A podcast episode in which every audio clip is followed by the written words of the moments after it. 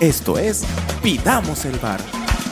Un grupo de amigos que se creen analistas de fútbol y decidieron vender humo en un podcast. Con ustedes, Pidamos el Bar.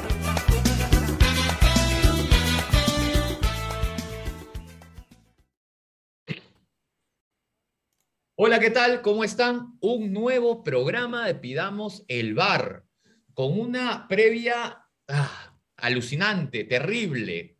Llegó, llegó esta fecha, última fecha doble de las eliminatorias sudamericanas. Tengo miedo. ahí, ahí, ahí la expresión de lo que sentimos todos hoy. Todos los peruanos, y no solo los peruanos, tenemos miedo. A dos partidos de ver si vamos o no vamos, con chances como creo que nunca le hemos vivido los peruanos. Más chances que en otras eliminatorias, ¿sí? Eh, pero tenemos un programa especial, como ya es costumbre. Y hoy tenemos dos invitados. Eh, uruguayos, justo, parte de nuestro próximo rival, el rival del jueves. Hoy nos acompaña Rodrigo y Pablo Martínez. No son hermanos, son amigos. Eh, parte del podcast, son, ellos son los, los, los hosts del podcast, del podcast Tá- Táctica Murciélago. ¿Sí? Táctica Murciélago. ¿Ok? Rodrigo Martínez, eh, él es, tiene el título de profesor de inglés, aunque hace años no da las clases de inglés. Ahí, nos ha contado Rodrigo un poco de eso. Eh, y Pablo Martínez, quien, eh, que es todo un escritor. En el 2001 publicó el libro Obdulio son los padres, donde nos cuenta el punto de vista de los orígenes del fútbol uruguayo y su historia importante antes de la final del Maracaná.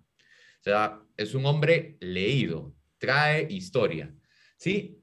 Táctica Murciélago, el podcast que está en todas las eh, ah, plataformas de streaming, es básicamente una charla futbolera de dos amigos que se iban a juntar una vez por semana para hablar de las competencias como Ebol por YouTube. Pero esto se le fue de las manos y la verdad que eh, creo que sacan programas interdiarios. Hay fecha de Libertadores, ahí sale el programa de los chicos. Un gusto Pablo, un gusto Rodrigo, ¿cómo están? ¿Cómo están? Muy buenas noches. Se nos fue de las manos el tema. Con Rodrigo dijimos, "Un- una vez por semana, 15 minutitos, ¿qué te parece? Sí, cómo no, dale, vamos arriba. Y después de un tiempo que, se nos paró el tema con la pandemia, no sé qué, poco, poco material, como que acumulamos tiempo perdido y ahora se nos fue la mano y acá estamos. Pero por suerte con la oportunidad de hablar con gente como ustedes y de otras partes de América, que eso es lo bueno, conocer gente, aprender, que eso es lo importante. Y, bueno, y hablar de fútbol, que es lo que nos gusta. Una breve corrección nada más, eh, Daniel, en 2021 edité el libro, no hace tanto, capaz que fui yo el que te pasé mal la información, este, pero fue en el año 2021 y muchas gracias también por la mención. Muy bien, muy bien. Ya lo tengo ahí en mi, en mi wishlist de, de Amazon. Ahí lo vi, ahí lo vi. Hermanos peruanos, qué alegría que nos hayan invitado a participar. Daniel y este, todos los demás, Juan, Gabo, Joshua, André, Mico, muchas gracias por recibirnos. La verdad que es un placer estar acá y compartir un ratito con ustedes. Este, tal cual lo que decía Pablo, eh, el principal, la principal limitación que tuvimos es que en algún momento dijimos, está, pero cortito, 15, 20 minutos máximo, no logramos meter un programa de 20 minutos, así se caiga el mundo, ni cuando estamos solos. Este, entonces el principal problema no es la frecuencia con la que salimos, sino lo largo que se nos van cada uno de nuestros discursos y nuestras conversaciones, que nunca bajan de la hora, hora y cuarto, pero por lo menos nos entretenemos, que es lo importante. Muy bien, muy bien. Y acá tienes a seis locos más fanáticos del fútbol. Así que este, nos hemos juntado do- ocho, ocho buenas personas que vamos a hablar de nuestra perspectiva de fútbol y de lo que nos gusta. Y creo que lo que se viene el jueves y esta fecha doble es importante para todos. ¿no? Entonces, ahí, ahí el, el- chino tiene una pregunta en relación a lo que... a lo Rosas, que- ¿me permites? ¿Me permites antes del Te chino? permito todo, Gabo. Te permito todo, Gabo. Hola Pablo, hola Rodrigo, gracias por, por su tiempo, pero yo tengo una pregunta de cajón que, que me he tratado de romper la cabeza pensando, ¿no? ¿Por qué táctica murciélago? Ah, Paulín, todo tuyo. Eh, en nuestra garúa de ideas, porque no llegó a ser una tormenta, apenas una lloviznita. eh, perdón, se me tragó algo acá. Toma. Eh, eh, eh, la idea era cómo le ponemos al programa, de qué hablamos. Eh, Yo tenía un, un- escribía justamente en una web y Rodrigo me dijo, "Oh, ¿por qué no haces esto por internet, por YouTube, lo subís y no sé cuánto? Y yo durante un año le estuve esquivando el tema al, al- al asunto. Entonces dije, ¿sabes qué? Le decía a Rodrigo, lo voy a sumar, lo voy a arrastrar al desastre. Y le dije, Bob, yo lo hago, pero si lo, lo hacemos juntos. Dale. ¿Y cómo le ponemos? Y ahí fue el, el primer problema, ¿no? Aparte de que poner estas dos caripelas, hay que ponerla al aire, ¿no? Claro, Y- la cara era el asunto. Había que poner Era- dos caras, no una. Claro, estas caras que... Y entre, la verdad que fue fácil, fue rápido, se, eh, viste, cuando empezás a buscar cosas de, como por ejemplo, pidamos el bar y cosas relacionadas con el fútbol, eh, nosotros dijimos, bueno, nuestros comentarios tienen que ser como, así como jugando al empate, apostando el 0 a 0. A lo Perú con Colombia, defendiendo, todos colgados del travesaño como los murciélagos, eso es táctica murciélago, a lo que jugó Perú con Colombia. Y de vez en cuando sacamos contragolpe, se la damos a Flores, la mandamos a guardar y metemos algún bizcochazo. Y sale bien, pero bueno, la mayoría de las veces jugamos a 0 a 0, apostamos al empate y esa era la idea del- del programa, eh, del nombre y esa táctica que se le dice, por lo menos en el Río de la Plata, cuando un equipo se pone muy defensivo. En otro lado dicen ponen, ponen el autobús adelante del, del arco. Eh, nosotros escogimos esa, esa metáfora futbolera para darle nombre a nuestro programa. Literalmente en uruguayo quiere decir todos colgados del travesaño. Exacto. Eso, so- eso es la táctica murciélago. Ya, ya, ya. Bueno, buen dato, ¿ah? Buen dato, buen dato para todos nuestros oyentes. Así que, este, Gareca, escucha, táctica murciélago, la que aplicaste en Colombia. Dale, chino. Buenazo, no- nos recuerda a nosotros el, el ratoneo. No sé quién, quién se acuerda de esas Mauro, épocas. Mauro. También Claro. con un conocido ustedes, con, con don Sergio Marcarián. Claro. este, ídolo máximo de André Shimomura. Aún lo porque- espero, espero que regrese aún. Grande, don Sergio. Así es. Dale, gente, Pablo, Rodrigo, este, bienvenidos, bienvenidos. Para aquellos que no han escuchado, solamente por si acaso, estamos staff completo de Pidamos el Bar, ¿no? Está Juancho, está André, está Milko y también está el Gabo con sus tarolas nuevamente, una vez más, una, una tarde, una noche más. Este, a ver, en realidad, la primera pregunta como que se cayó un poquito madura. Uruguay ha pasado por una transformación de la cabeza del seleccionado así bien, bien especial. Después de 16 años, corríjanme, con, el maestro, este, viene Diego Alonso, que, creo que tampoco es que tenga todos los palmarés del, mundo, este, ha sido campeón de la, de Conca Champions, me parece, dos veces, ha entrenado en Estados Unidos al, al equipo de Beckham. Eh, ¿Cómo sienten ustedes? Ahora, claro, Diego Alonso ha venido después de cuatro derrotas, derrotas frente a los equipos que estaban arriba, eh, y bueno, Bolivia, este, de Uruguay, y en los dos primeros partidos ha ganado frente a Paraguay como para sentar un poquito el espacio y luego ha goleado a Venezuela. ¿Cómo se sienten ustedes frente a este cambio? Eh, en medio de las eliminatorias, ojo, ah, justamente, es- mejor dicho, en el cierre de las eliminatorias, para volver a la carrera, este, ¿les gusta Diego Alonso o, o- o como que duermen con, con- con la foto del maestro Oscar Washington Tavares en el pecho, ¿no? Tipo, tipo Guepardo, tipo Wolverine en el meme. En el meme. Martínez. Eh, mi perspectiva creo que es un poco personal y menos futbolera que los demás. Yo particularmente, a ver, a mí hay dos cosas que me suman mucho, Alonso. Lo primero de lo cual, eh, a ver, eh, la primera parte del comentario hay que separarla con, todos estamos agradecidos con mucho de lo que hizo Tavares durante mucha cantidad de tiempo, eso no se lo quita a nadie, y nada de lo que se pueda decir en contra es para tirar de tierra lo que hizo, sino es respetando que se hicieron las cosas relativamente bien o muy bien en algunos aspectos durante mucha cantidad de tiempo.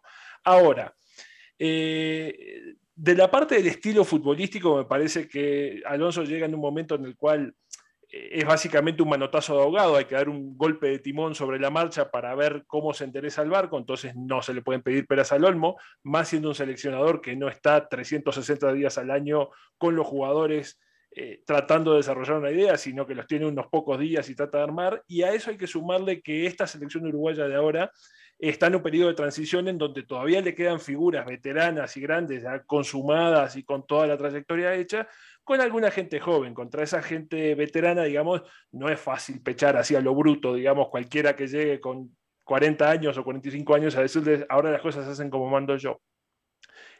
Por eso digo que para mí, en ese contexto, lo de Alonso, eh, a mí una de las cosas que me suma mucho, que en algún momento lo vemos con Pablo también, a mí me, me parece que ya estaba en una etapa donde era muy contraproducente no tener una persona activa al borde de la cancha. En el primer partido has hecho las cosas bien, mal o más o menos, la primera buena sensación que me dejó es un tipo joven, trajeado, este, atlético, parado ahí al borde de la cancha, agachado, dando indicaciones, gritando los goles, cosas que con Tavares no se podía pedir porque no estaba en, en salud física para poder hacer ese tipo de cosas.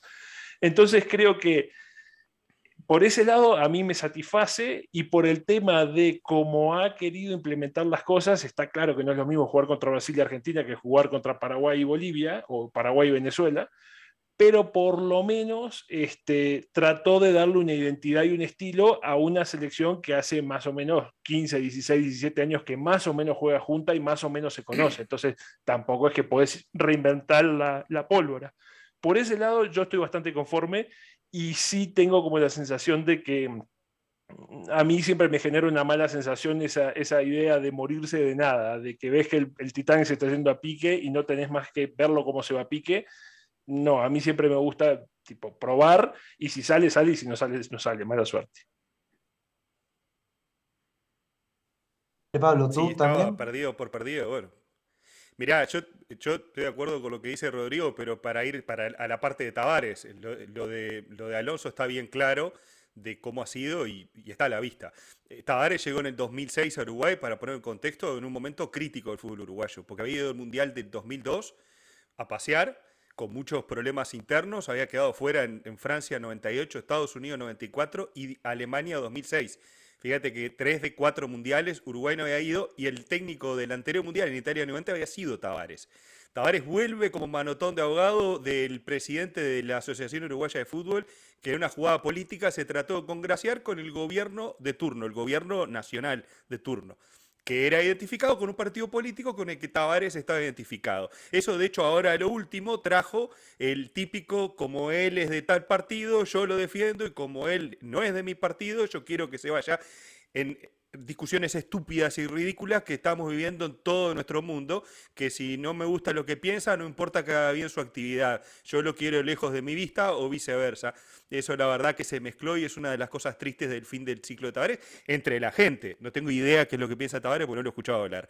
Tavares llega, acomoda la selección, hace una especie de limpieza, se queda con lo bueno de lo que había antes, incluyendo Diego, de, Diego Godín y Diego Forlán. Godín eh, estuvo en, algún proceso de juveniles antes, lo mismo Fernando Muslera, el que Tavares rescata en 2009 para jugar aquel partido con Ecuador que nos, lleva, nos empieza a acomodar para ir a Sudáfrica. Después del gol de Rengifo en, en Lima, cuando Perú nos gana 1 a 0 eh, y que parecíamos que ya estábamos fuera de la Copa del Mundo. Eh, ahí viene que llega el cuarto puesto, todo muy lindo, color de rosa, Copa América 2011. Ahí estamos otra vez con Perú metidos en semifinales, todo divino. Y después del Mundial de Brasil, teníamos la excusa todavía que nos habían echado a Suárez injustamente. Llegó Rusia y cuando uno habla de proyecto y de evolución, el tema es el estilo de juego. Y ese estilo de juego nunca apareció, Tavares nunca le encontró la mano a más tazo largo peinada y que Suárez y Cavani se manejen. Eso parecía que se acomodaba en Rusia 2018. En parte llegó, pero los, los cracks se empezaron a poner un poco más viejos, la transición se empezó a hacer más difícil y en esta eliminatoria se pagan las consecuencias de no tener una idea de juego clara que esté por encima de las individualidades y cuando le das, desgastás demasiado en las individualidades que tienen más peso o más años y se te empieza a complicar todo porque ya no eran los de antes y estabas dependiendo de ellos 100%. Resultado, y sí, después de cuatro o cinco partidos perdidos de corrido es una situación saca técnico, a mí no me gustaba la idea de, de- de sacarlo, pero con el diario del lunes te digo, bien por Lauf, que to- hizo una buena y citó a la persona correcta que no barrió con todo y está tratando de, de hacer equilibrio entre los de antes, los que vienen y un estilo de juego que parece haber aparecido ahí medio de la nada. ¿Ustedes se acuerdan del Espero gol del 2 a 1 sintetizado de... 16 años de fútbol uruguayo. ¿Ustedes se acuerdan, Claro, del, ¿se acuerdan del 2 a 1 de Uruguay contra Inglaterra en Sudáfrica, en la fase de grupos? 2, Claro. 1. Contra, en Brasil. Claro. Exacto, en Claro. Brasil. Ah, ¿Se acuerdan del segundo gol de Suárez?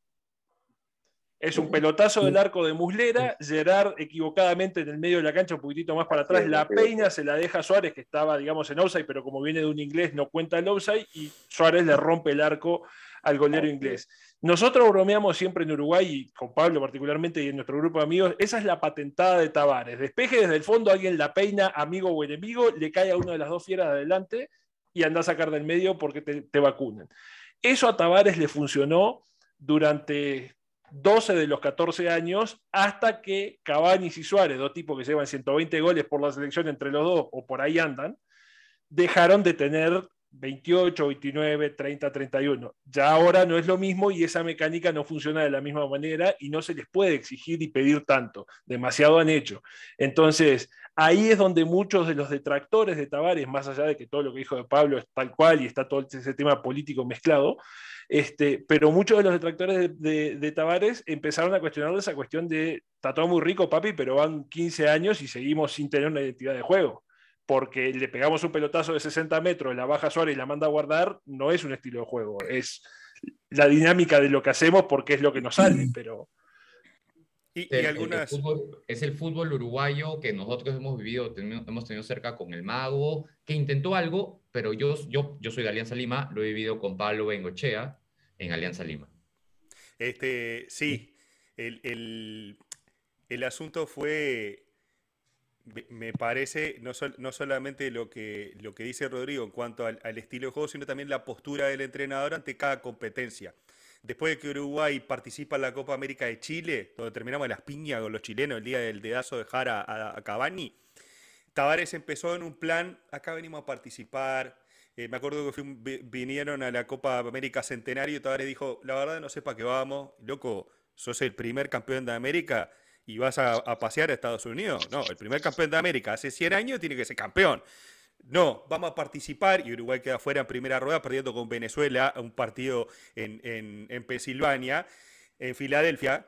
Eh, Cierto. Vamos a la Copa América de- Claro, vamos a la primera Copa América de Brasil, que, que- que quedamos afuera con Perú por penales, y cero estrés. El. Mundial, digamos que está, llegamos, quedamos fuera con Francia, no había nada para discutir, pero me parece que Tavares hizo una, una de más. Le sobraron dos Copa América de toda esta eliminatoria. En 2018 tendría que haber dicho gracias por todo. Le querían hacer un monumento en, en la, en la esplanada municipal después de Rusia 2018. El tipo había salido quinto, no había salido campeón, y le querían hacer un monumento, una locura. Pero bueno, parte de todo este circo político, del que Tavares era ajeno, vamos a entendernos, no quiero meter a Tavares en este asunto, o asumo al menos públicamente, nunca lo, lo hizo explícito.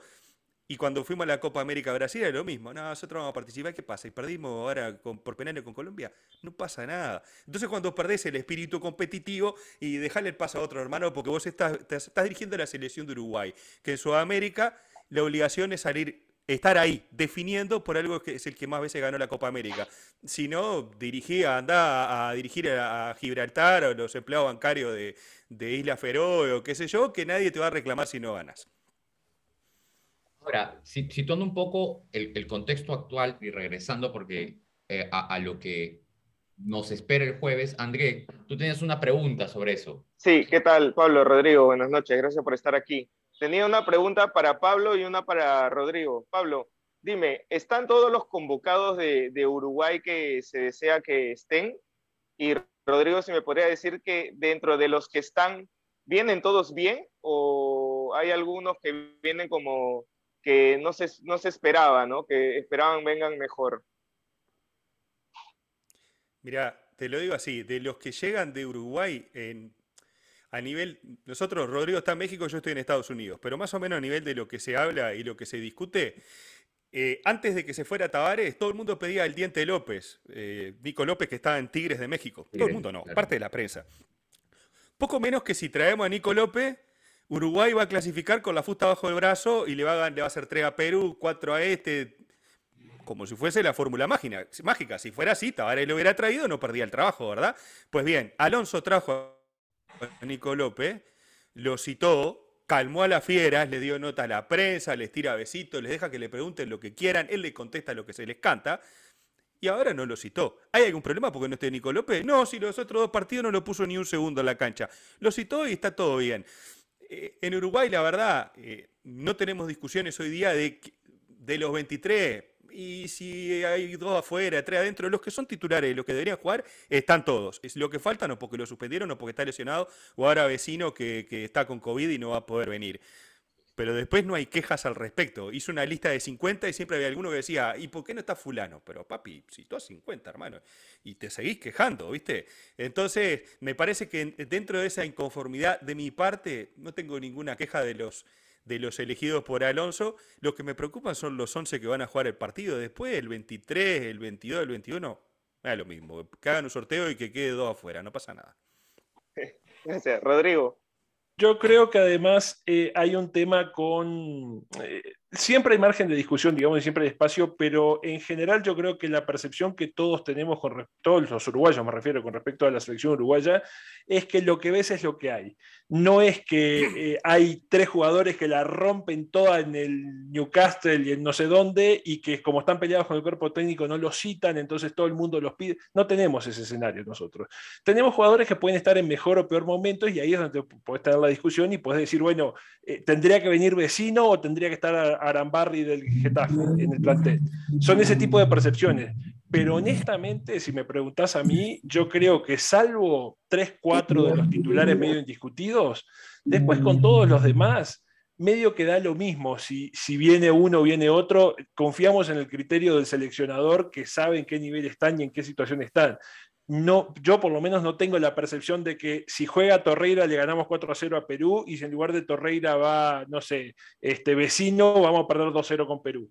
No hay esas diferencias, porque el plantel de Uruguay no es tan vasto y, creo que particularmente, no te voy a decir en todos los puestos, pero en algunos de los puestos hay diferencias sustanciales entre titulares y suplentes, particularmente hoy por hoy yo creo que Bentancur y Valverde son irreemplazables en la selección uruguaya. Este, y de todo ese grupo de los 23 que fueron citados ahora, lo que decía Pablo, vecino se acaba de caer porque dio positivo de COVID, pero no creo que estuviera en la mente de, Alonso que fuera titular contra Perú, entonces ni siquiera es uno de los titulares. Y de los 11 titulares hay algunos que vienen con un poco más de rodaje y otros con un poco menos, pero en general están todos más o menos dentro de los parámetros aceptables. E-, eso es importante y, lo que dice Rodrigo es interesante porque va, en relación a lo, que, a lo que queríamos también consultarle, ¿no? el universo que tiene Uruguay no se compara, y tú dices que no es tan vasto, imagínate el nuestro. tenemos los 11 titulares y ninguno se puede resfriar, ¿no? Porque lamentablemente la diferencia de la banca de suplentes, eh, eh, sí hay una diferencia, pero recién estamos levantando ese universo. Juancho, tú tenías algo sobre ese tema. Sí, ¿qué tal? ¿Cómo están, Pablo, Rodrigo? Un gusto tenerlos acá con nosotros en el programa. La verdad es que uno piensa en el partido Uruguay-Perú, sobre todo cuando nos toca ir a Montevideo, y no tengo muy buenos recuerdos yo de Perú ahí, ¿no? Yo recuerdo un 6-0 que nos dieron en el 2010, ahí justo que le expulsan a Paolo, lo perdemos casi todas las eliminatorias, en para el Mundial del 2014 perdemos 4-2, habíamos como que empatado el partido, de ahí ya vino la debacle en el segundo tiempo, y ahora último, ¿no? En la última eliminatoria, ya con Gareca en el banco, pues este, Perú hizo, me parece, un partido correcto, tuvo situaciones, pero Cavani en toda la jerarquía, segundo tiempo, disparo ahí al ángulo, nos clava y perdemos 1 a 0. Entonces, nuestros recuerdos no son muy agradables, digamos, pero la verdad es que tampoco Perú había llegado en estas circunstancias, ¿no? Clasificado, peleándose algo importante a un partido definitorio con Uruguay. ¿Cómo lo ven ustedes a Perú y qué quizás diferencia encuentran de este Perú con Gareca ahora al de la última eliminatoria que tuvieron allá? Dale, Rodrigo. Mira, para hacerte fácil, yo creo que este Perú tiene varias cosas que están funcionando muy bien. La primera es que tiene andamiaje del, grupo básico, digamos.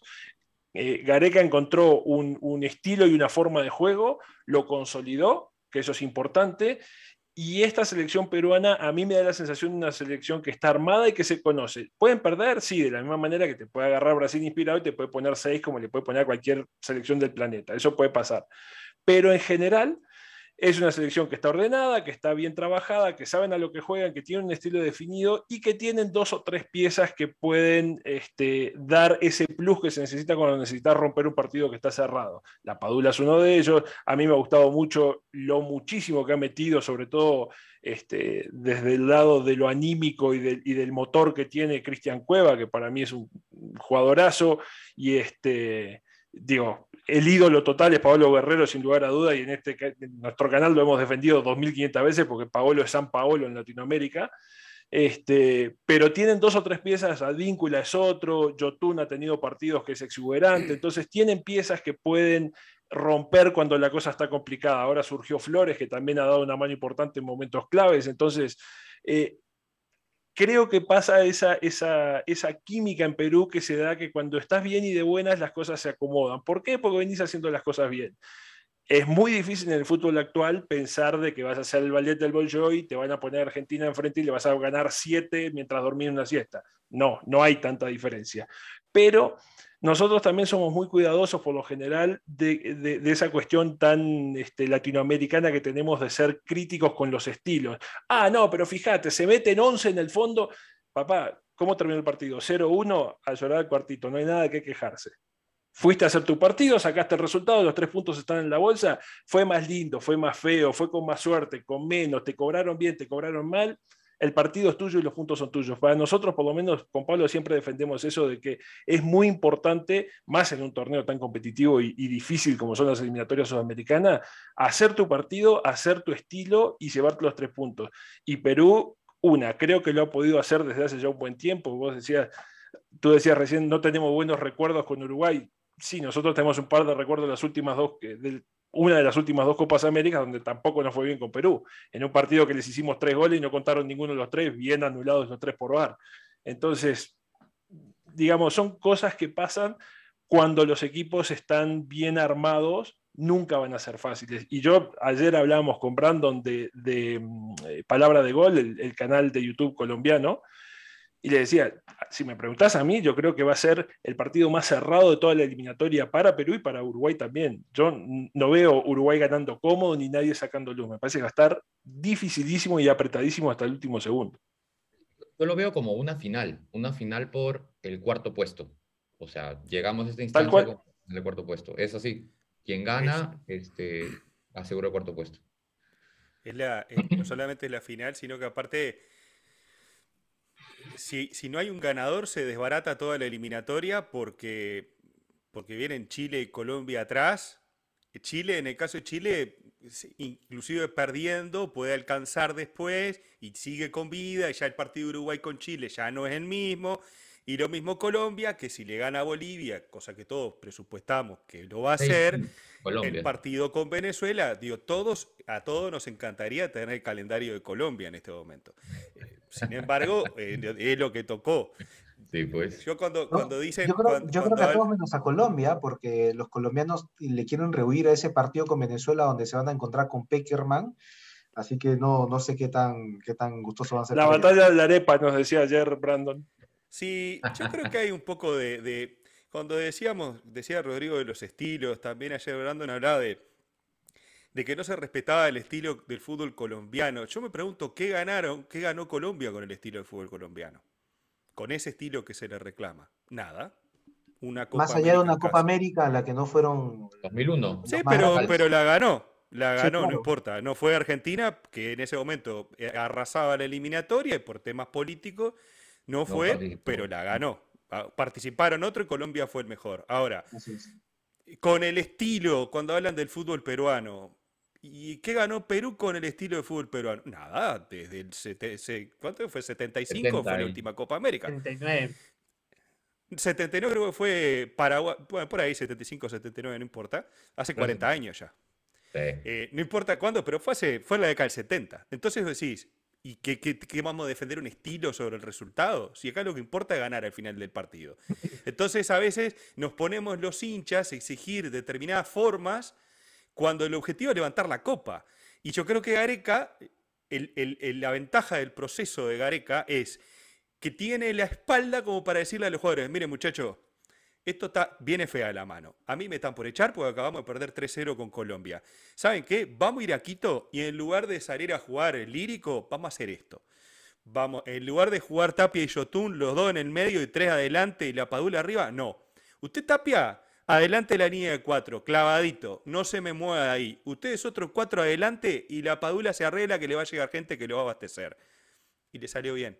Porque ese día Quito jugaron un partidazo, porque no, no se colgaron del travesaño, jugaron un partidazo del minuto uno, tuvieron la chance ya de ponerse arriba y convenció al equipo que había otra forma de jugar. Y cuando vos convencés al plantel la forma de jugar, ya el estilo, métetelo en el bolsillo, hermano, porque no importa, porque este tipo me dice que si yo juego así, logro los tres puntos, ¿cuál es el próximo rival? Te van a decir los jugadores. Porque los convenció. Eso te da eh, la garantía de un tipo que ya los conoce. Si, si Perú, después de jugar eh, con Colombia, echaba a Gareca y traía a X, traía a Daniel, y Daniel viene y le dice, muchacho, eh, lo mismo que le decía a Gareca, los jugadores están en el celular y no le dan pelota. Pero el técnico este ya les había llegado, lo llevó a un mundial. Entonces tenía crédito, crédito para el plantel, y él los elige aparte. Los prestigia, les da valor. Salen los resultados, se dan ese tipo de cosas. Entonces te da la pauta de que vos ahora los convenciste, no solamente de que hay un estilo que pueden defender, sino que hay variantes que pueden tener también en, distintas circunstancias del partido.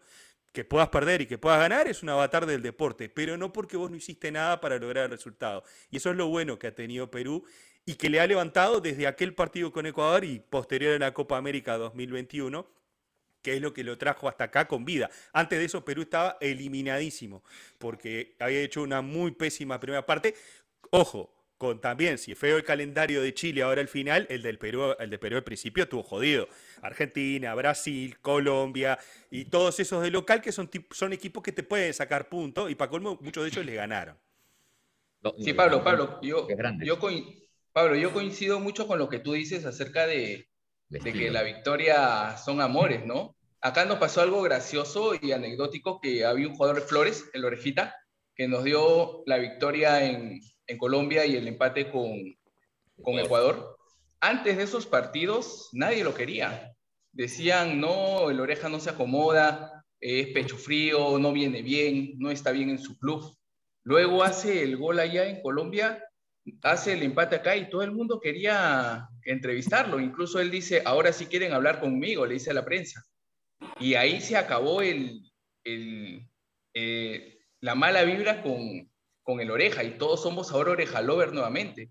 Así que yo creo que más de la manera como jugar está el, el corazón que le pones, las ganas que le pones, el buscar resultados, porque al final sin resultados, ¿para qué jugamos, no?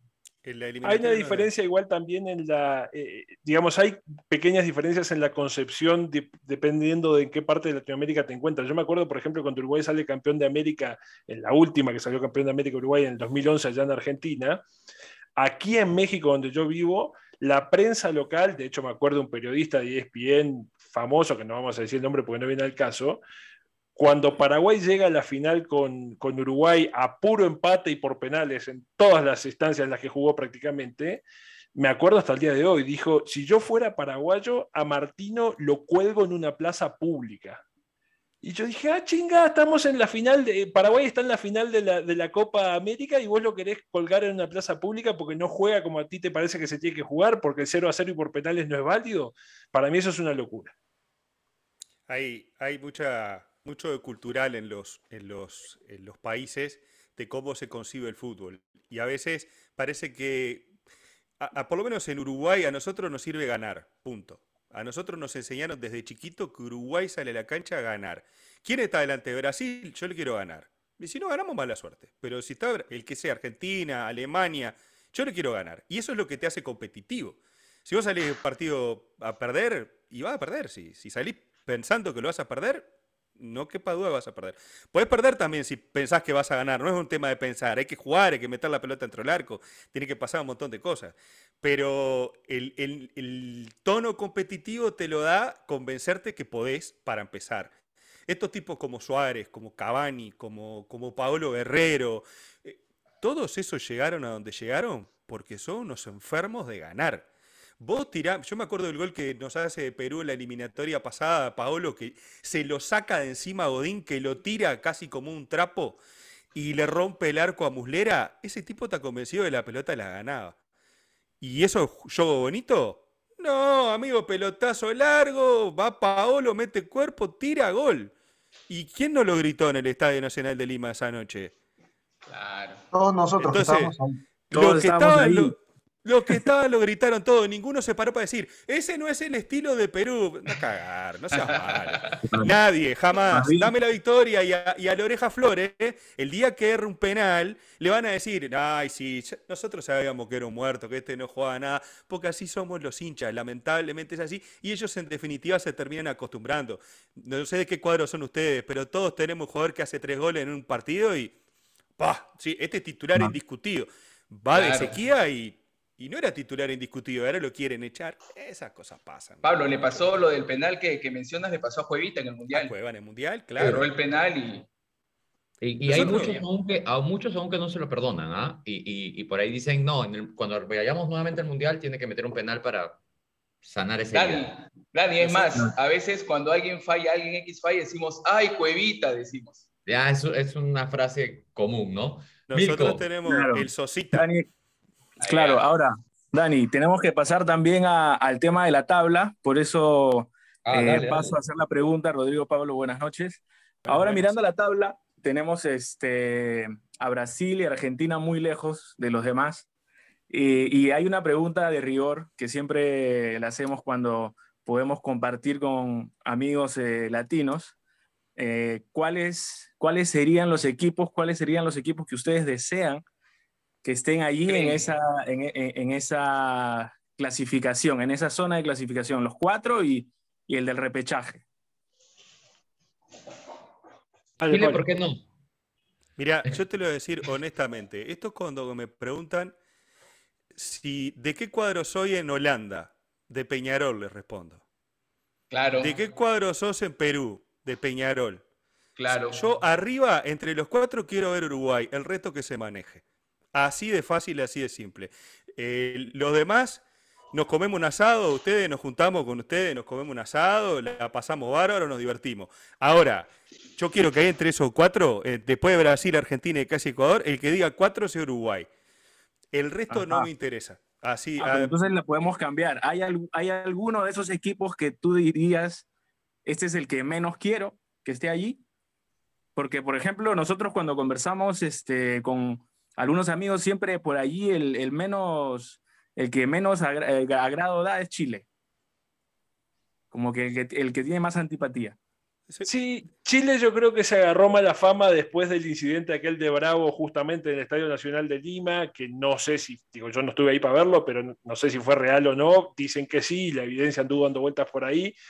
Y, mm, y hay algunos, algún tipo de diferencia con eso con los chilenos. Si me preguntas a mí, si te soy así, a cara de perro, rajatabla, ¿quién no quiero que esté entre esos cuatro es Brasil? Pero no hay forma de que Brasil no esté entre esos cuatro, ni a punta de pistola. Entonces, este, a mí me gustaría que Brasil un día se sentara de afuera y viera cómo los demás juegan el Mundial, nada más para que sepan cómo se siente, ¿no? Este, está claro de que eso no va a suceder en ningún momento pronto, porque además creo que Brasil es una de esas selecciones del mundo que puede armar cinco planteles y son todos muy por encima de competitivos. Este, pero de los demás me pasa un poco lo mismo que lo que decía Pablo, así de tener uno con más simpatía, otros con menos, realmente no hace mucha diferencia. Yo, por suerte, por cuestiones de trabajo en los últimos 10 años, se han dado por media Latinoamérica para arriba y para abajo, y te puedo decir que tengo amigos por todos lados y de todas las nacionalidades. Tengo algunos que son más hinchas del béisbol que del fútbol, así que te podrás imaginar lo que les importa. Pero lo único que sí se, se valora con respecto a ese tipo de situaciones y que es una cosa que con Pablo nos ha pasado un montón desde que tenemos el canal nuestro, Táctica Murciélago ahí en YouTube, es que sí nos encontramos muchas veces con que entre el público, entre los hinchas como nosotros, sí hay susceptibilidades y sí hay percepciones. Nosotros nos hemos dado cuenta de que muchas veces te dicen, vienen de Venezuela y te dicen, ah, uruguayos, ustedes son, y vos decís, nosotros, de verdad, si nosotros o, ah, no, es que los chilenos, yo qué sé si los chilenos son, no son, los peruanos, los bolivianos. La verdad de las cosas, lo que decía Pablo, yo cuando nos enfrentamos, de vuelta, ahora, eh, de verdad se los digo eh, en el mejor de los sentidos y sin pasarle la mano por el lomo a nadie, los considero hermanos peruanos y, y, eh, son una nación maravillosa en muchos sentidos. El juego quiero que pierdan a como dé lugar. Si es con un gol en Ousa y con la mano y en el minuto 91, no me importa, lo voy a tomar igual. Pero en fuera de eso, no tengo ningún deseo especial de que no, que Perú se quede afuera y que vaya en su lugar Colombia, porque el que hace más puntos es el que va. Hemos aprendido también a, entender a otras, al punto de vista de otras nacionalidades. Pues nosotros, yo viví hasta hace seis años, vivía en Uruguay, tengo 42, imagínate, toda la vida en Uruguay. Y, y claramente uno tiene un punto de vista, como te decía vos, Daniel, cuando yo lo escucho, escucho el podcast de ustedes, yo veo cómo se ve el fútbol desde un lugar que yo no lo veo. Y en lugar de rechazarlo, trato de entenderlo y decir, ah, mira, esta gente tiene un punto de vista diferente, una forma distinta de sentir el fútbol, una forma distinta de hablarlo y de comentarlo y de todo, y que uno tiene que aprender. Y cuando uno habla en estas plataformas que se escuchan en todo el mundo, eh, lo que trata también no es caer bien, sino tratar de decir, del otro lado hay un peruano que me está escuchando y que yo no puedo hablar como habla alguien que habla de deportes exclusivamente en Uruguay, porque en Uruguay se entiende de una manera y cuando uno habla de manera abierta a todos lados, el fútbol se ve con tantos puntos de vista que uno tiene que considerar muchas veces este, distintas formas de que se ven y no tengo que cuidar las palabras, pero eh, tratar de de, saber que, que de, otro, de otro lado, si te dicen no estoy de acuerdo, no es un tema personal, sino es un tema de que son puntos de vista y en el momento que uno entiende eso, eh, te liberás y hablas y listo, y no hay problema, e intercambias con lo que sea. Y este tipo de intercambios, como el que hicimos ayer y otros que hemos tenido con un amigo chileno o ecuatoriano, a nosotros nos, nos nutre mucho y aprendemos mucho, como de los comentarios de la gente, de cosas que a veces no teníamos ni idea, desde cómo le dicen a tal equipo de por qué hasta cómo se siente el fútbol. Y todo eso es lo que enriquece. Lo demás, cómo se define un partido de fútbol, es después de los 90 minutos está todo bien. Claro. Tal cual, tal cual, tal cual. Y ese es el objetivo también de, de poder hacer nosotros como, como podcast, ver, oye, el punto de vista del uruguayo, el punto de vista del ecuatoriano, cómo nos ven, cómo ven el fútbol, ¿no? O sea, esto es, estos programas que nosotros hacemos siempre de previa a la selección son de los más este, escuchados. Ah, por la, porque es Perú y todo, pero la gente muchos nos dice, oye, qué bacán escuchar al, al ecuatoriano, qué bacán escuchar al colombiano, ¿no? Y yo sé que este, este programa va a estar buenísimo también para lo que se viene. Gabo, creo que tenías ahí un, un- un- tema también. Aunque Sí, creo que ya lo adelantaron, pero quiero escucharlo. Pablo Rodrigo, me, gusta su pensamiento, me gusta la mentalidad uruguaya, me gusta que, que cuando un equipo sale tiene que ser a ganar, sino para qué juega, ¿no? Y yo creo que en esa misma sinceridad ya llegó el momento de, de dar el score, ¿no? Así que ahí yo sé que ustedes van a dar victoria uruguaya y yo animo a mis compañeros peruanos a, a vestirnos un poquito de charrúas, ¿no? Y también creer en nuestra selección y, y ir con todo. Así que llegó el momento, ¿cuánto? Llegó el momento de... de charrúa para decir que va a ganar Uruguay. No, no, no. De, de- de su, de su mentalidad, ¿no? Y por ahí escuché el último programa que hicieron y, y- y me parece que ustedes tienen su vidente también, ¿no? El que predice lo que va a pasar. No- Nosotros tenemos el nuestro, ¿ah? No sé si está o ya salió, No, pero tenemos el nuestro y, los escuché que, que ahí ustedes tienen las fijas. Así que, ¿quién es el vidente? ¿Pablo o Rodrigo? No, Pablo, Pablo, el, el último partido de la última fecha de la, de la Libertadores me mandó por el WhatsApp, me dijo, este, el golero Olimpia ataja dos penales. Así, me la tiró 10 minutos antes de que empezaran los penales. Dije, listo, y el O sea- cinco- la lotería de la semana que viene, ¿qué, qué número sale? Y Pablo, creo que porque falló Felipe Melo, tú estabas extasiado. Ah, eh, tu jugador favorito, Felipe Melo. Ah, eh, aparte lo peor de todo es que Rodrigo me suma y mirá cierra Felipe Melo. Ah, no, no. Sería tipo. Y Ese programa aparte, estabas extasiado. El arquero uruguayo, viste, completita. No, no le faltó nada esa noche de Olimpia. Eh, Yo creo que lo disfruté tanto como la patada de Torres a Luis Enrique en el partido de ida, que fue de las cosas más lindas de la fase. De la fase ¿Viste las cosas que disfrutamos cada uno? Le juntó las Sí, piernas. claro. Ayer justamente Brando nos decía, porque los robaron a los ecuatorianos, no sé qué. Digo, le, le juntó las piernas Torres a, a- a Luis Enrique amarilla.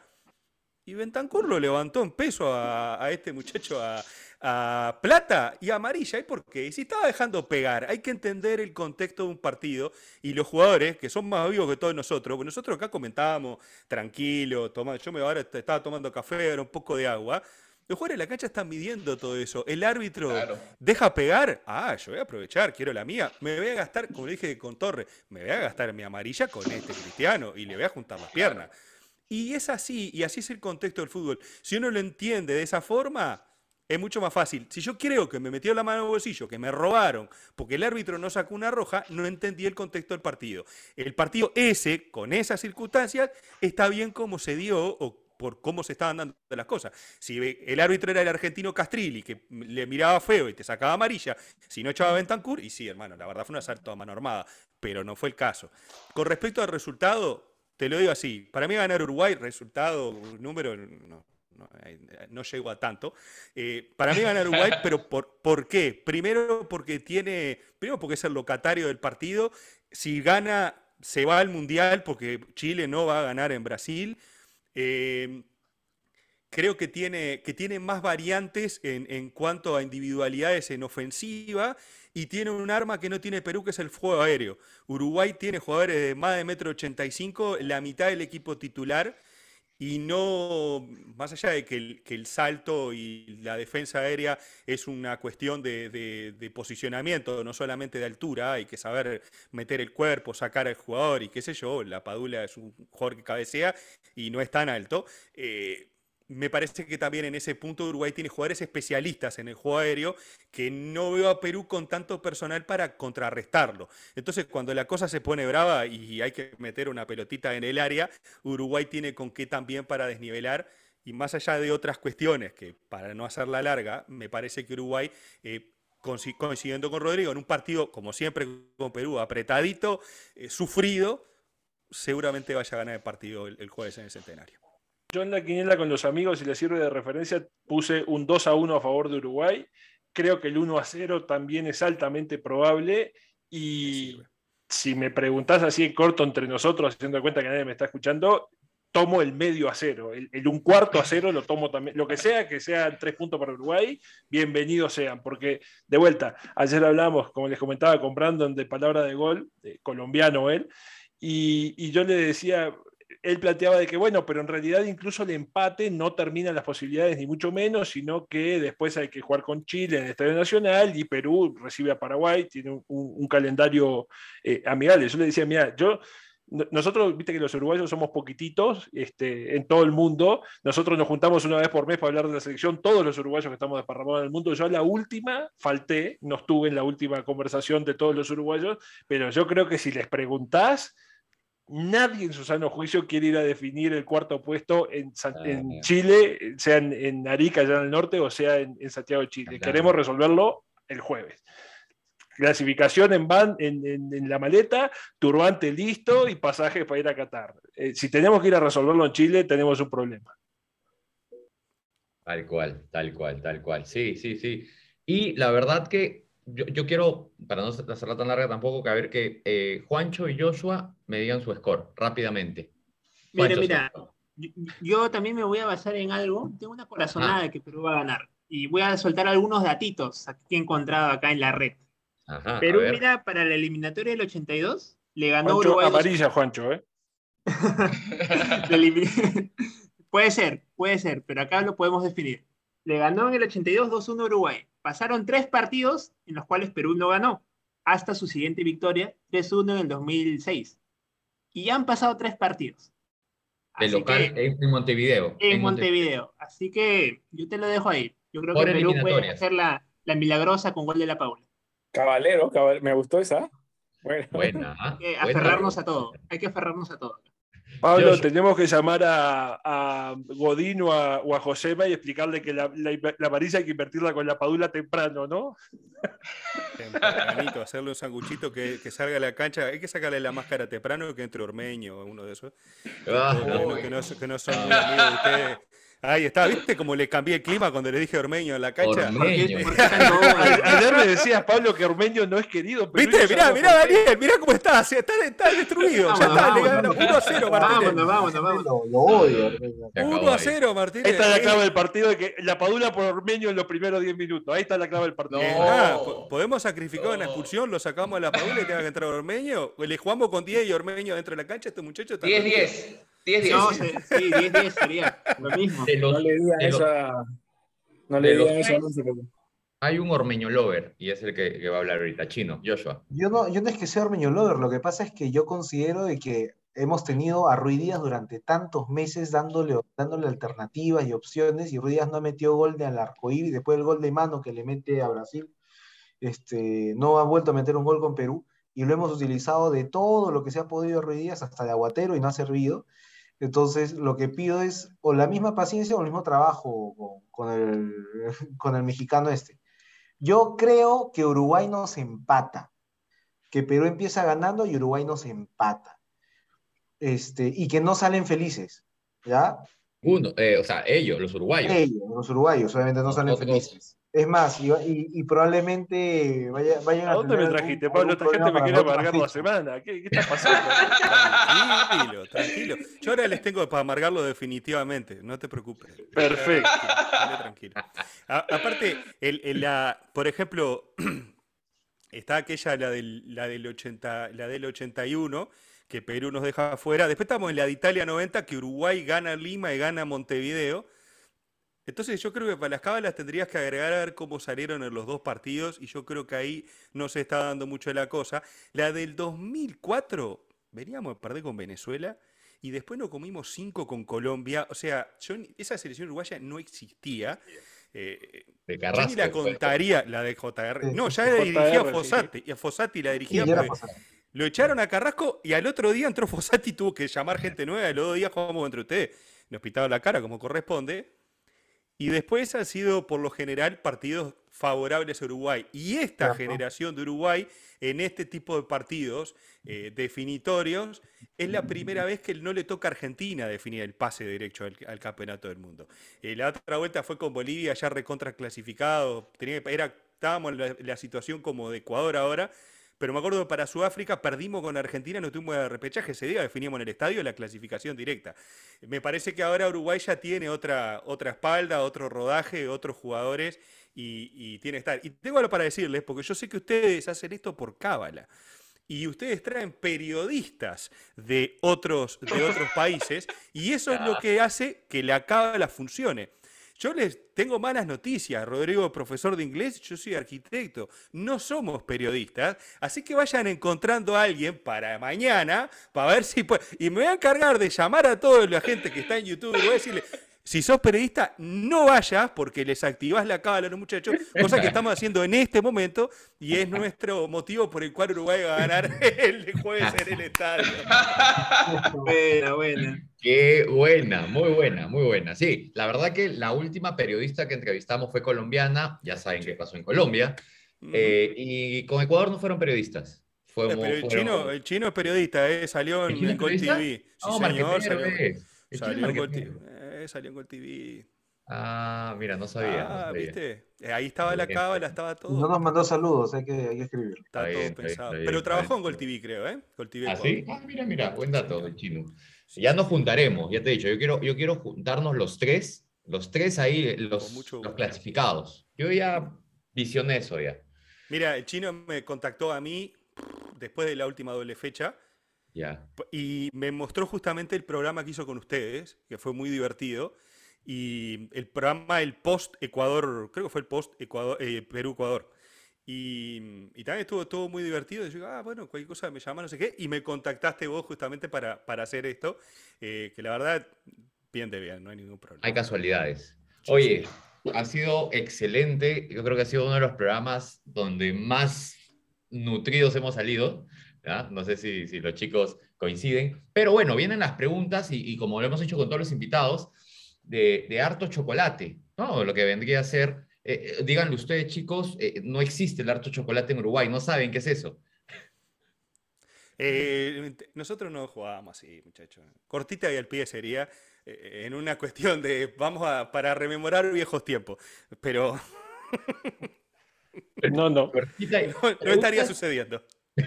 Preguntas cortitas y al pie, ¿no? Vamos, vamos a ver, vamos a lanzarlas, ¿sí? A ver, chicos, a ver, vamos a, a ver, primero, Rodrigo, Rodrigo, penal para Uruguay, final de un mundial. Tienes dos, dos pateadores, Abreu o Recoba. ¿Quién lo patea? Tú decides. Abreu, con los ojos cerrados. El chino Recoba debe ser el jugador que más odié en toda mi vida en la selección uruguaya. Sobre todo, Sobre todo porque durante toda la década del 90 en el Inter hizo magia, hacía todo por todos lados y creo que en la selección uruguaya después de 12 años de estar participando terminó creo que con tres goles, una cosa así. Lo odio con toda mi alma el Chino Recoba como jugador de la selección, así que Abreu, por más de que está loco, pero Abreu. Un saludo para el Pizarro. Chino Recoba, que nos va a escuchar. eh, o un abrazo al Chino Recoba, que vendría a ser, como dice Juancho, el Claudio Pizarro uruguayo.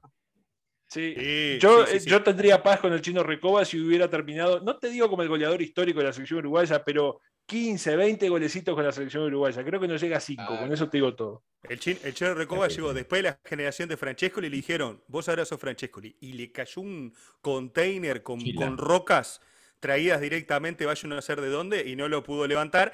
Y estuvo un mundial, el de Japón-Corea, los tres partidos miserables que jugamos, tratando de hacer un gol olímpico. Anda a cagar, chino.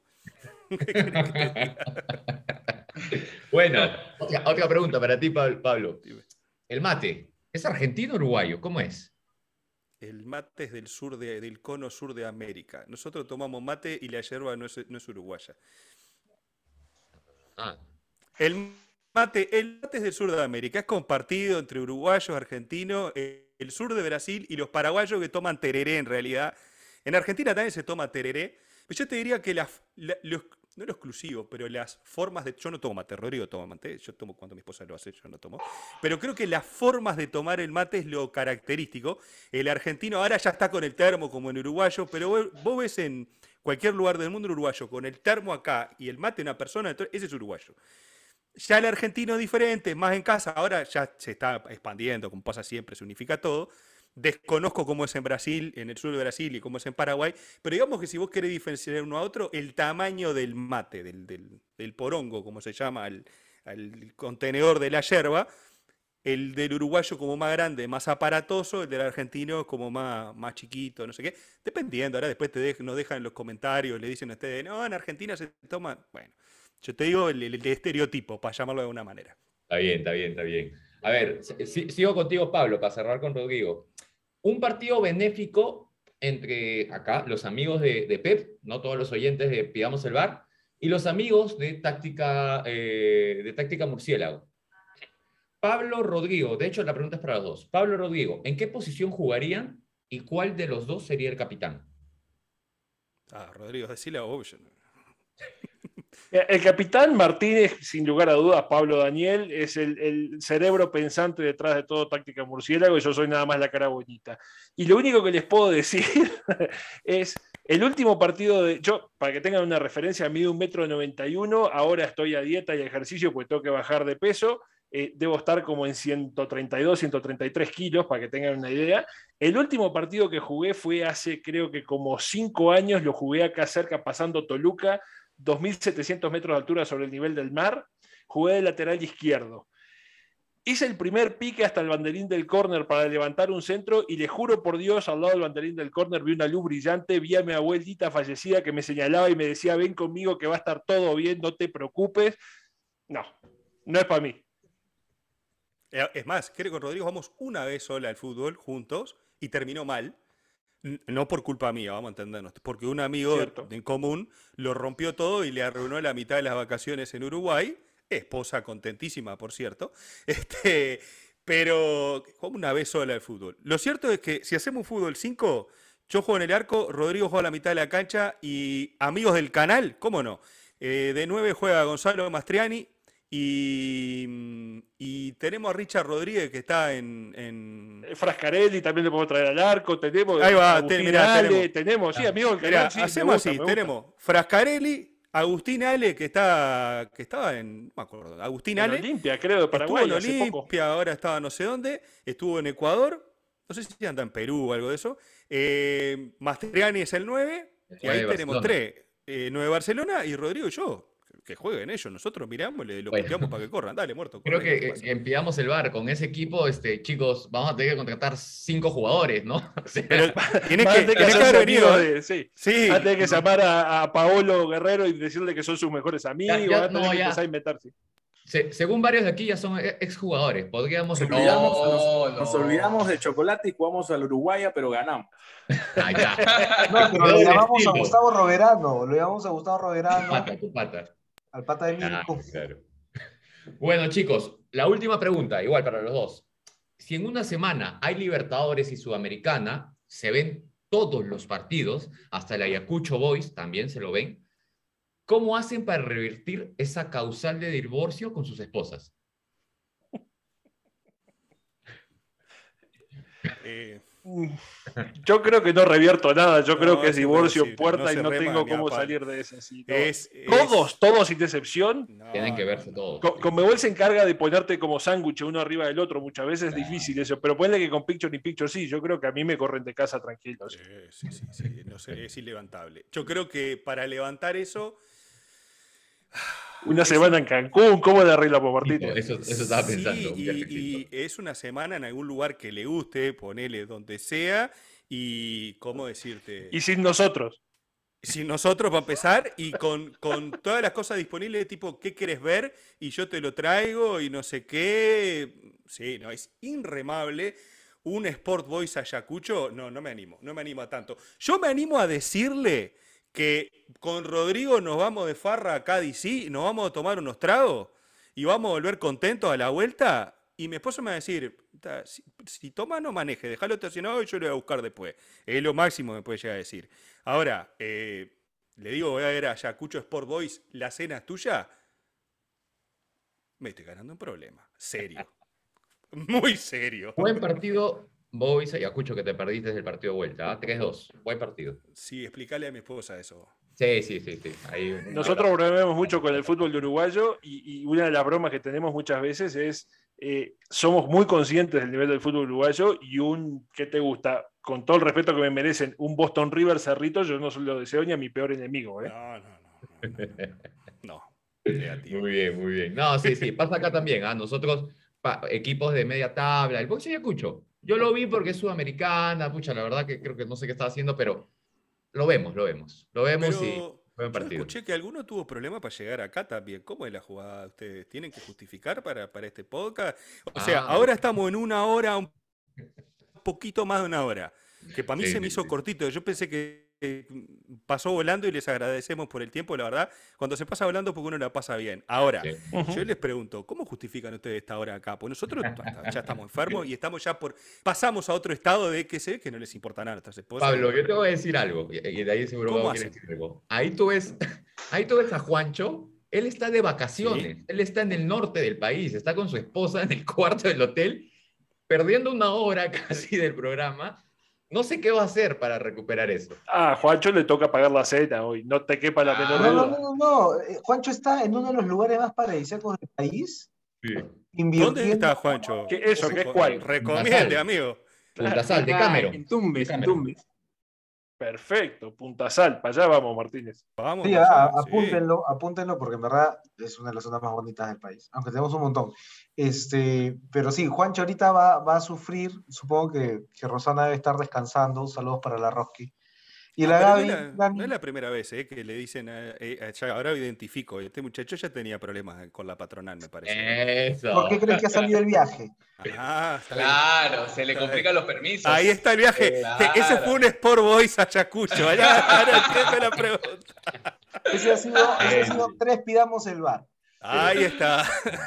De hecho, que cuando nació Pidamos el Bar, pedimos la carta pase de Juancho, porque no teníamos, o sea, permi- no tenía permiso. Tuvimos que firmar una carta con su esposa y todo. O sea, Por eso que sale con camiseta, pues, porque ha firmado. sí, sí, sí, sí. En 2000, esta temporada la hemos renovado. No sé qué va a pasar el próximo año. No sé. Media temporada me han renovado. Ah, ves. Seis meses. con La otra media hay que negociarla sí. todavía. Yo le mando un saludo a las mujeres que están viendo o están escuchando esto. Y dicen, mira estos seis, ocho machirulos que están hablando cómo se capan las esposas, pero están todos bien agarraditos. un abrazo. Mi esposa, un abrazo a mi esposa que me está esperando para cenar. Este, bueno, nada, chicos, ya nos pasamos una hora y, como bien dices, cuando es largo y no parece, es que la hemos pasado muy bien. Gracias, gracias por el tiempo. Eh, nada, que sea un muy buen partido el jueves y que gane No, qué buen Perú. partido. Uruguay, papá, ¿qué te pasa? Qué buen partido. Tres puntos de este lado y después el buen Este partido. lado, después vemos, claro, después buen hablamos, partido. hacemos otro, no pasa nada. No, no tengo, no tengo pensamiento Se, lo- guay. se los dije al principio, con la mano en offside, en el minuto en casa. 93, cuando sea, como sea, lo tomo. No, no, Aunque Muy sea bien. gol de. Ormeño, no importa. Rosas, Eh, me hay que, hay- Rosas, hay que mandarle un papelito a Gareca con la palabra táctica murciélago. Daniel, Juan, Gabo, Joshua, André, Mico, millón de gracias por recibirnos. La verdad que es un placer haberlos conocido. Es un deleite platicar con ustedes. Cuando gusten, eh, las puertas de nuestra casa están siempre abiertas, son todos bienvenidos. Este, y nada, un placer compartir con ustedes este rato. Eh, de verdad que lo de hermanos peruanos no es broma. Eh, más allá del partido del jueves que saldrá como tenga que salir, gracias al cielo ninguno de nosotros va a estar dentro de la cancha como para que nos maten o nos festejen, así que no va a haber problema. Y que tengan buena noche, que descansen y cuando gusten, por acá nos encontramos. Yo Muy tenía bien. pensado, Da- Daniel, teníamos pensado con Rodrigo hacer el post de esto, hablar después y hacer como un extra del video, de despedirnos. del- La despedida la hago desde acá porque cu- cuando uno se siente a gusto, eh, realmente lo único que podemos hacer, Rodrigo, es despedirnos del programa. Ahora ellos van a seguir hablando, pero este que, esta, esta visita que estamos compartiendo en nuestro canal, muchísimas gracias. La pasamos bárbaro, recontra divertido y les recomendamos fervientemente, como le pusimos durante todo el video, este, pedimos el bar en Spotify, en Google Podcast, en Apple Podcast. Ellos también utilizan Anchor FM como utilizamos nosotros. Somos de la familia de Anchor FM. No tuvo nada que ver el monopolio de Anchor FM. Este, pero muchísimas gracias, la verdad. Buenísimo. Y más allá de todo, que gane Uruguay. Escúchame, y no va a ser, no va a ser eh, eh, el primero de muchos, porque se viene el sorteo de Libertadores, por ahí un equipo peruano con uruguayo, nos volveremos a juntar a hablar ya, y ese es otro cantar. Vamos a ver quién es tercero ahí, ¿verdad? Ese es otro cantar. ¿Quién va a ser tercero? Ahí vemos, a ver si Sudamericana, ¿qué les gusta a Sudamericana? El grupo de San Pablo, el primero del de Independiente, vamos a estar discutiendo eso, ¿verdad? Para Perú. si, si es para alianza, club- piensa en cuarto mejor. Exacto, porque para un club peruano, o sea, No, tercero, olvídate, olvídate. No. gran premio, gran premio. Pero bueno, ese es otro tema. un abrazo, chicos, gracias. Abrazo grande, muchachos. Muchas gracias. Sigan, Muchas sigan gracias. nuestros oyentes, eh, Táctica Murciélago, ya dijeron en todos los podcasts, eh, así que nada, gracias por este gran programa, un abrazo a todos los amigos uruguayos que nos escuchan y eh, que se venga un gran partido el jueves. Re Perú. Chao, chao, chao. Chao. Chao. Nos vemos, gente, gracias.